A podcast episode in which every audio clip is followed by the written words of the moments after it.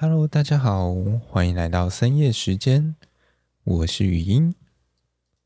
感谢大家在深夜里又回来这个频道里听我继续闷闷啦。这个频道好像也在不知不觉中过了好几个月了，这样总共我想一下哦，二三四五，哦，已经不知不觉默默的录了四个月了。那目前集数好像也也录了二十几集有了吧？就包含从正片现在出了十十七十八集嘛，那再加上好像七八集的深夜时间，哦，这时间过好快哦，太可怕了。总之呢，嗯，不管在耳机另一头的各位是在什么样子的时间或地方，愿意来收听这样的节目，真的非常的感谢。那啊，反正这一路要感谢的人太多了，那就这样了。这礼拜难得假日没什么事情，其实之前前几个礼拜几乎每次就要一直往外面跑，这样这礼拜难得可以在。家家里就是耍废吗？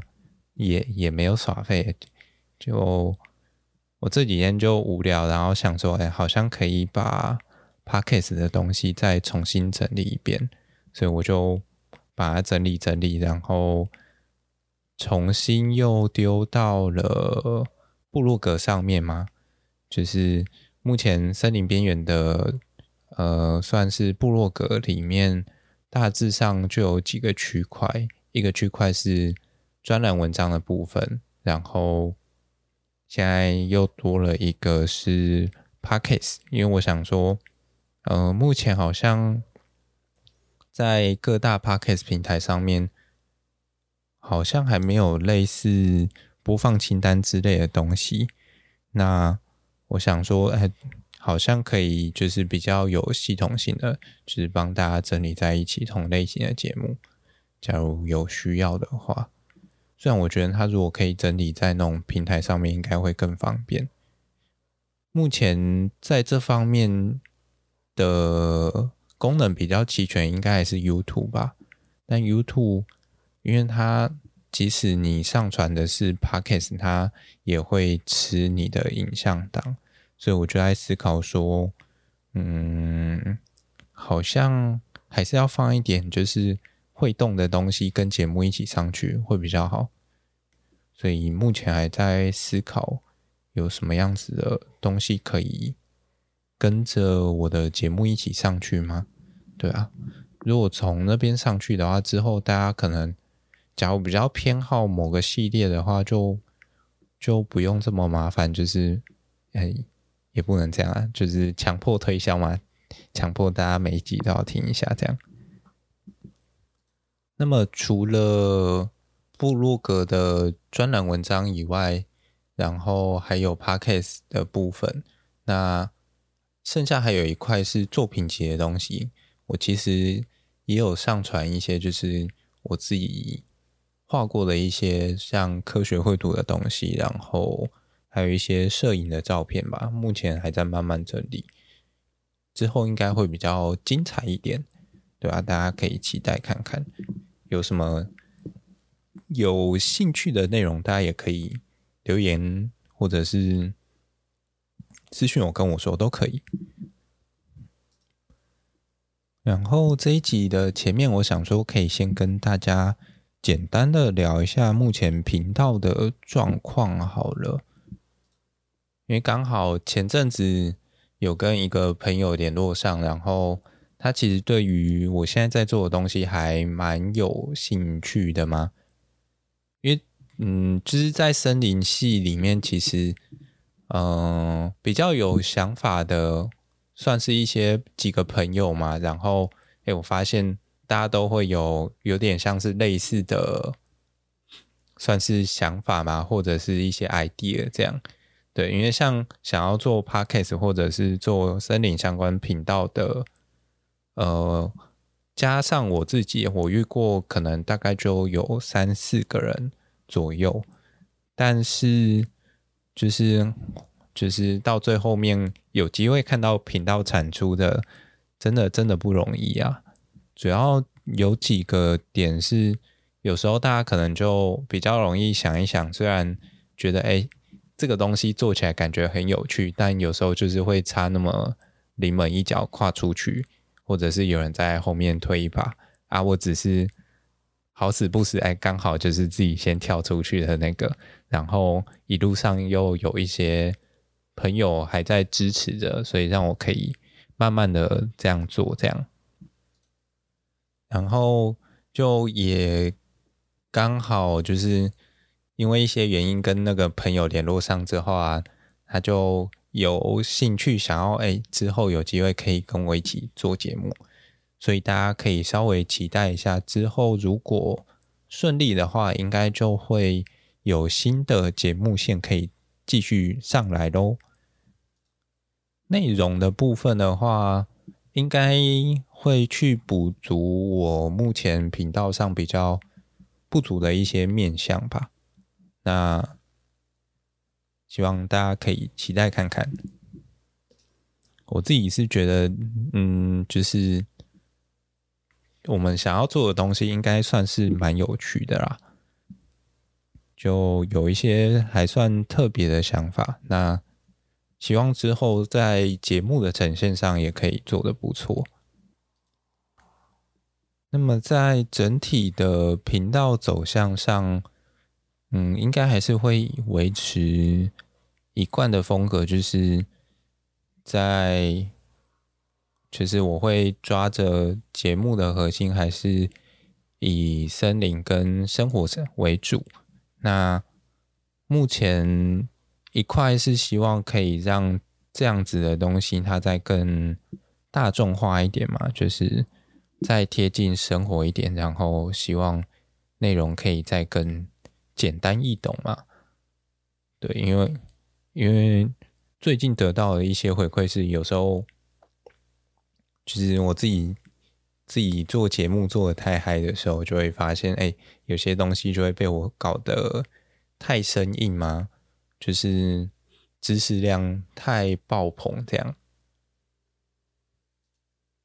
因为有时候我自己自己自己在做这些东西的时候，就是。会比较容易以自己的知识背景水平去去操作这些内容，所以有时候就会很顺的，就是忽略掉一些东西。所以我最近也在思考说，哎，要怎么去调整频道的一些内容的呈现方式嘛？然后甚至还有默默的，就是把内容贴贴到 ChatGPT，问他说。这样子的内容会不会太生硬，或者是他需要的知识背景会不会太太多？里面有没有太多生难字词？这样，对，连我自己有时候都觉得还蛮好笑的。就是一个人类要去问电脑、问 AI 说：“你到底看不看得懂我写的东西？”这样，这确实是一个蛮有趣的一个画面啊。那讲到。嗯、呃，生活化的部分呢、其实我最近这两天刚好看到那个胖胖树的专访文章，然后他其实就有提到一段话，他说：“我常说，你每天早上起来，不管喝的是咖啡、豆浆还是奶茶，吃的是馒头、稀饭还是面包，你就开始和植物产生了连结，就连任何的药品或化妆品。”标榜的成分都还是植物啊，它其实这样子的一段话，就是在描述着我们其实，在日常生活中跟植物是非常的息息相关的。那甚至是我们甚至无时无刻都在对于这些植物予取予求。那包含了我们所赖以为生的氧气也是。反过来说啊，但是我们。大家对于植物的了解，其实有时候真的就只有那么微薄的一点点而已。我认为这件事情，他在讲的和我当初会创立这个频道的其中一个初衷是蛮接近的，因为植物也好，或者是森林也好，它其实到最后和我们的生活其实非常的贴近。可是我们其实平常就是就是过着我们就是一般人的生活，那也不会特别去注意到这些东西。身为一个森林系出身的人，我就会觉得这是一个非常可惜的一件事情嘛。对，所以才会希望哎，可以有更多的机会也好，或者是呃，可以让更多人去看见这些东西。那除了去了解它以外，我觉得借由了解这样子的过程，也许可以带给大家更不一样的。思考观点，或者是可以让大家去拥有更有趣的生活，就好比哦，讲可口可乐好了，不知道大家应该没有人没听过可口可乐是什么东西吧？那大家有没有去想过说可口可乐那个 Coke 前面的那个 Coke 它指的是什么东西呢？它指的就是我们平常会说到的毒品的那个骨科骨科碱的那个骨科。那我想大家可能会想说，哎，可是这么大众的饮料，它不应该会去加毒品在里面吧？确实没有错，现在的可口可乐里面已经没有再加入任何有关于骨科的成分吗？它其实已经被替换成其他东西了。可是，在很久以前，可口可乐它确实是用骨科来做成的一种，有点像，嗯，我们比较像那种药酒的感觉嘛，就是它是那种药用的、药用的一些有点像感冒糖浆那一类的东西。讲白，其实有很多的。呃，毒品嘛，它本来就是一些药用的植物，只是因为它后来被滥用了之后，所以有一些它就变成了一个算是比较不适合大众去直接接触的一个东西吗？对啊，那像是大麻的话，其实最近像前阵子我看泰国那边。好像也在逐渐合法化。那大麻其实它本身就也是一个很民俗的植物，不管是在药用上也好，或者是在纤维的使用上也好，它其实都非常的一个过去是被非常广泛使用的一个东西。只是到后来，当它开始被提炼、被滥用的时候，就需要有一些，嗯，算是。对应的方式吧，所以就会有一些限制的法规出来也好，对啊，反正最后的问题还是出是出现在人人的身上嘛。OK，by the way，其实前面有关于骨科的和可口可乐这一段的故事啊，它是被写在胖胖树他他自己的那一本叫做《被遗忘的拉美》。那本书里面，那里面其实就讲了很多有关于拉丁美洲的一些植物，那他就会去讲一些有关于这样子的故事，但这些故事其实它和我们的生活非常的贴近，不管是可口可乐也好，或者是我们常吃的一些水果也好。我记得我当时是在。澎湖当兵的时候在看这一本书的吧？对，应该是哦。那时候真的是真的觉得非常的精彩，就是照三餐在嗑那本书这样。反正，嗯、就是用引人入胜四个字来形容嘛。我的形容词真的有点少。反正大家有机会可以去。买来看看，或者是去图书馆借来看看都 OK。我自己其实都蛮推荐有关于胖胖树的一些书籍的。他主要就是在专门撰写一些有关于热带雨林的植物，这样。他自己本身很爱这些有关于热带的这些植物。大家有时候不要觉得热带雨林这种东西，它离我们非常的遥远，可能要到什么中南美洲啊，或者是什么非洲刚果的地方才会看得到热带雨林。其实，在台湾而言的话，台湾的恒春半岛它就已经非常接近一个热带雨林的存在。那假如大家有兴趣的话，可以去看。胖胖叔写的第一本书叫做《看不见的雨林：福尔摩沙雨林植物志》，它就是专门在写这一块的故事。这样，那本书刚推出出来之后啊，真的就是掀起了一一番的波澜。然后接下来他在后面又出了，陆续出了三本，最后一本是刚刚讲提到的那一本有关于被遗忘的拉美。那第二本的话，则是《舌尖上的东协》这一本，主要在写一些有关于东南亚的一些食物和一些蔬果。那本我也很喜欢，因为吃的东西它本来就是很跟日常很相关。那再加上这几年，其实有很多的算是来自于东南亚的朋友们，开始不断的进入台湾这个土地上面。所以也带来了很多不一样的呃一些文化也好，还有一些饮食也好。那假如想要了解一些有关于就是东南亚的植物或者是蔬果的话，我个人很推这一本。真的你会只是开启一个新世界的大门。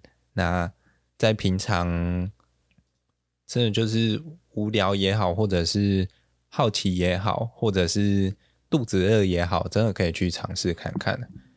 尤其如果是住在台中的朋友们的话，不要错过东协广场，那边真的很精彩。你会看到完全不属于台湾这个土地上会看到的东西嘛？你会开启就是异世界的大门，也没有啊，就是跨了一个国度。像前两年，大家还要在那边什么伪出国，不用了，你进去东协广场，你马上就到东南亚，那个世界真的很不一样，很有趣。再来下下一本的话，他在写的是有关于佛教，他在讲的是悉达多的花园佛系热带植物志，这样。这是一本专门在写佛教和。佛教的相关的一些植物啊，讲白就是这样。从可能从一些什么佛教的圣树开始啊，然后一路到你今天烧的这些檀香，其实都跟植物有关系。那么更精彩的故事内容，哎，我帮大家把链接放在资讯栏，大家自己有兴趣可以自己去，就是自己点出来看一下是哪几本书，可以去图书。图书馆借，或者是自己买回来看都 OK，非常推荐，值得收藏的四本书。那么，反正这一集都已经推了那么多书了，那么我再推荐两本我个人最爱的两本书，那就是三浦紫苑写的《神去村》。三浦紫苑本身是一个日本的作家，那《神去村》这一部作品其实也蛮久了。好像小说出来，好像第一集在一一年嘛，翻译成中文的样子。然后一三年出了第二集，在一四年的时候，第一集有被翻拍成电影，就叫做《奈亚奈亚神去村》。我觉得这个系列它算是开启我进入林业世界大门的其中一块吗？其中一个契机吧，我觉得我自己会那么向往林业的生活，有一部分也是受到了这系列作品蛮深的一个影响。但是，就是这这这几年，我其实后来发现呢、就是一些念森林系的一些学弟妹，其实都不知道有这部作品的存在。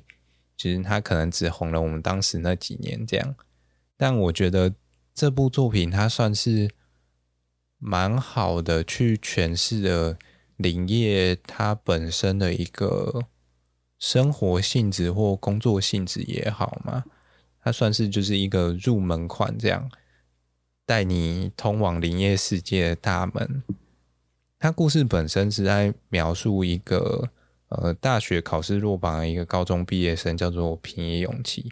那他就是单纯看到一个林业招募的那种刊物，然后就被上刊物上面的妹子吸引了，就跑到一个很偏远的村落，叫做神去村去进行林业实习，这样实习一年。哦，不像我们现在系上的实习。加总起来大概只有四个礼拜而已吧。我以前都会跟同学们戏称说：“哎，我们要上去准备野餐了。”虽然我必须说，上去的实习内容真的还是很算是蛮扎实的，但就单纯看那个时数而言，真的会有时候会觉得说：“嗯，真的是上去体验一下流程之后，哎，下山就可以准备考公务员了。”这样。又或者是呃，可能认清事实，自己不适合成为一个森森林系男子，然后就可以毅然决然离开森林相关领域，准备去干保险或者是什么之类有的没的。那么回到电影上面啊，其实我自己觉得他在电影里面很嗯、很真真实的去传达了林业的一个生活态度嘛。其实像。台湾的翻译啊，有时候都翻译的算还不错嘛。就是那个纳亚那亚，他在这部小说里面，他算是一个，他本身是一个没有什么意义的词汇，但是他在小说当中，它意涵的是一种，就是有点像以前说的那种慢活嘛，或者是就是有一种呃。我想一下，有什么形容词可以描述这样子的词？它就是那种不要急，或者是那种慢慢来的感觉。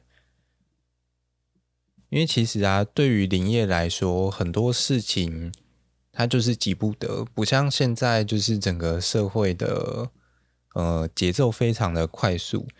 你可能就是走到台北街头，你就会发现，哎，每个人一秒钟至少要跨两到三步以上。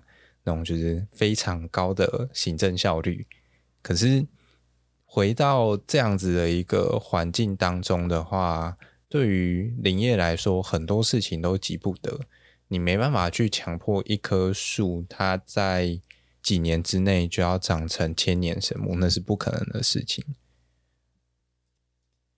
它其实另外一个层面，我觉得它在象征的是慢慢来，有时候其实不一定会比较不好。就好比平常可能在办公或者是做一些事情好了，那老板可能会很急着催你要有一些事情要在三分钟之内就把一个东西就弄出来。可是假如你今天真的在三分钟之内就把这件事情赶给他的时候，这种时候其实里面有时候很容易会因为因为要求快，或者是因为要赶时间，所以很容易溜。就是会忽略掉一些小细节嘛，但是这些小细节有时候它往往的影响层面却又很大。那反观，假如这个时候就是可能不一定要真的那么急，你也许呃可能再多给他个两分钟也好，让他把这件事情稳稳的处理掉，那么后面反而可以让这整个。事情就更顺利嘛。那把一件事情做好做稳，那甚至做久做长，那它其实就很符合林业它的一个特性或性质嘛。现在大家其实有事没事都在讲永续，那林业它本身就是一个很永续的循环。它要看的不是像现在这种。嗯，求快的时代里面要求的那些东西，他看的是一个比较长久、长远的下一辈、下一代他们要的所生活的一个世界吗？因为林业它本身是需要传承的，可能我们现在这辈种下去的东西，一路要到你的孙子、孙子甚至曾孙子那一辈才有机会去发财下来进行使用也好。我觉得这样子的一个算是价值观吗？它其实，在很早很早之前就已经默默的在影响我在思考一些事情了嘛。对啊，算是还蛮有趣的啦。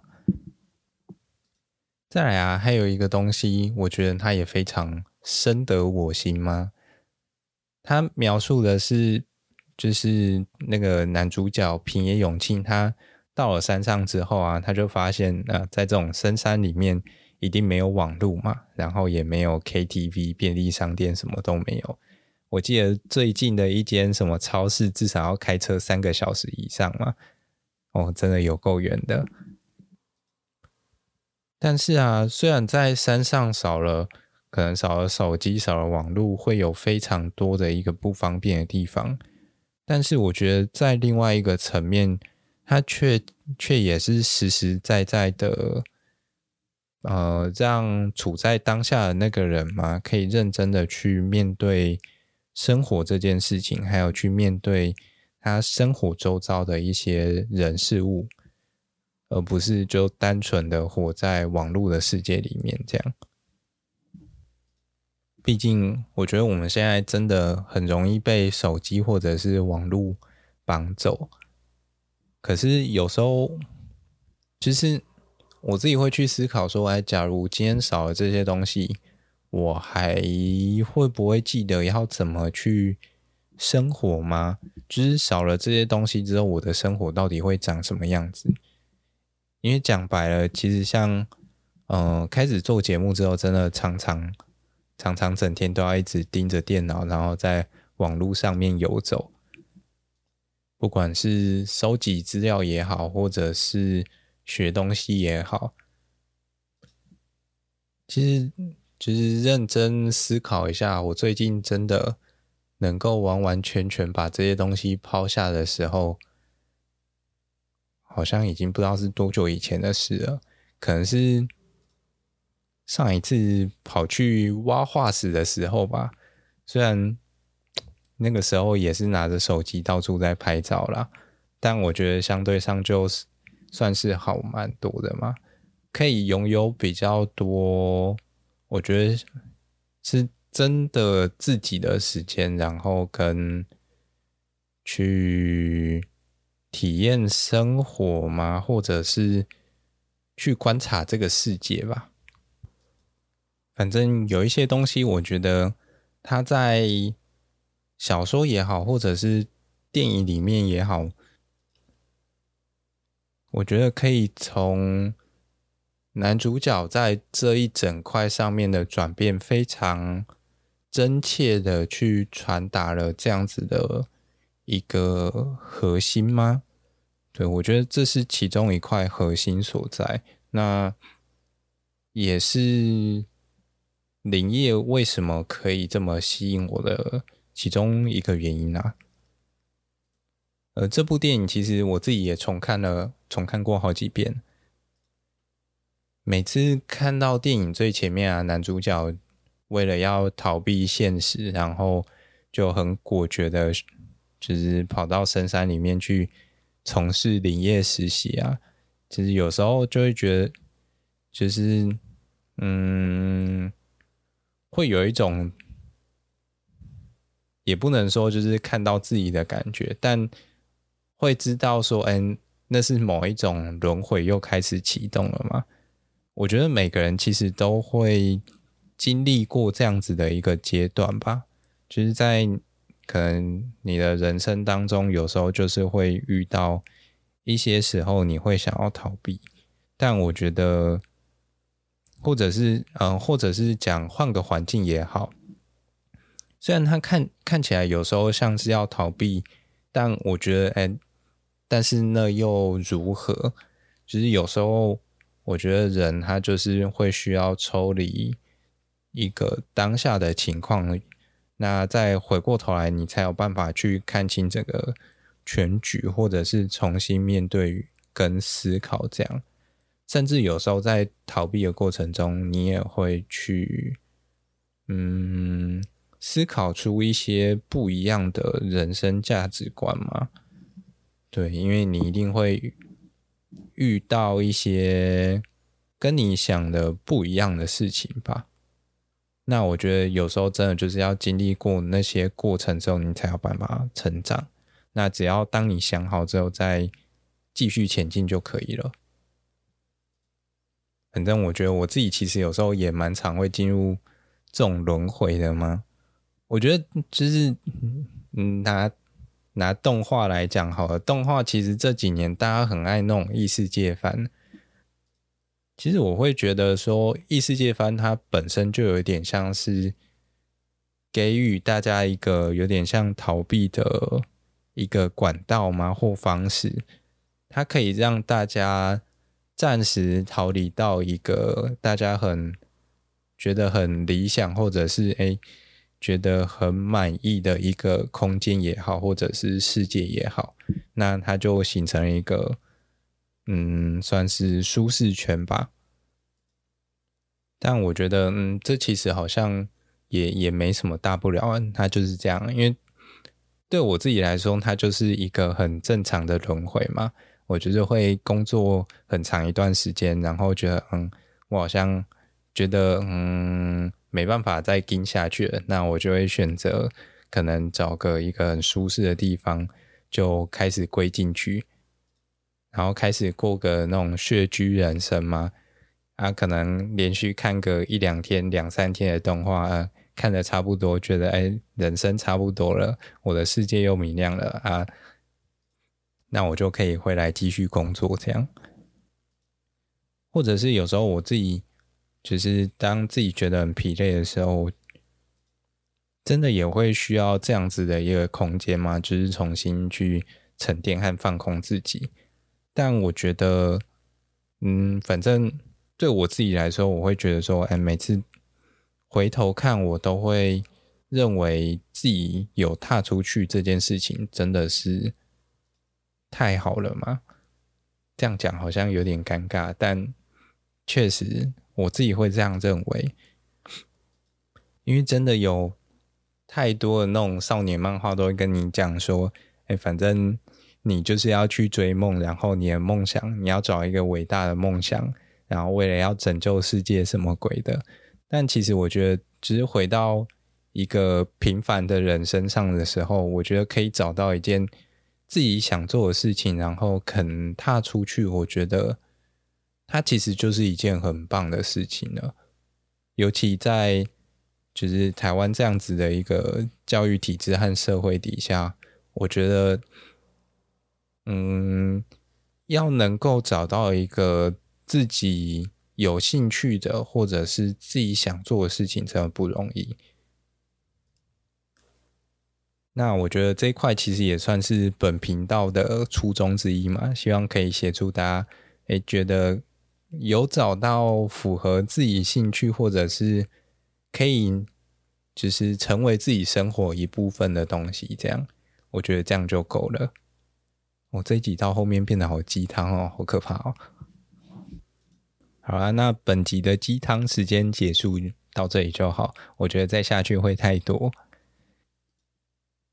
那么再回到三浦紫苑的部分呢、啊，他其实在写完这两本《神去村》之后，他后面还出了一本有关于植物的书，叫做《没有爱的世界》。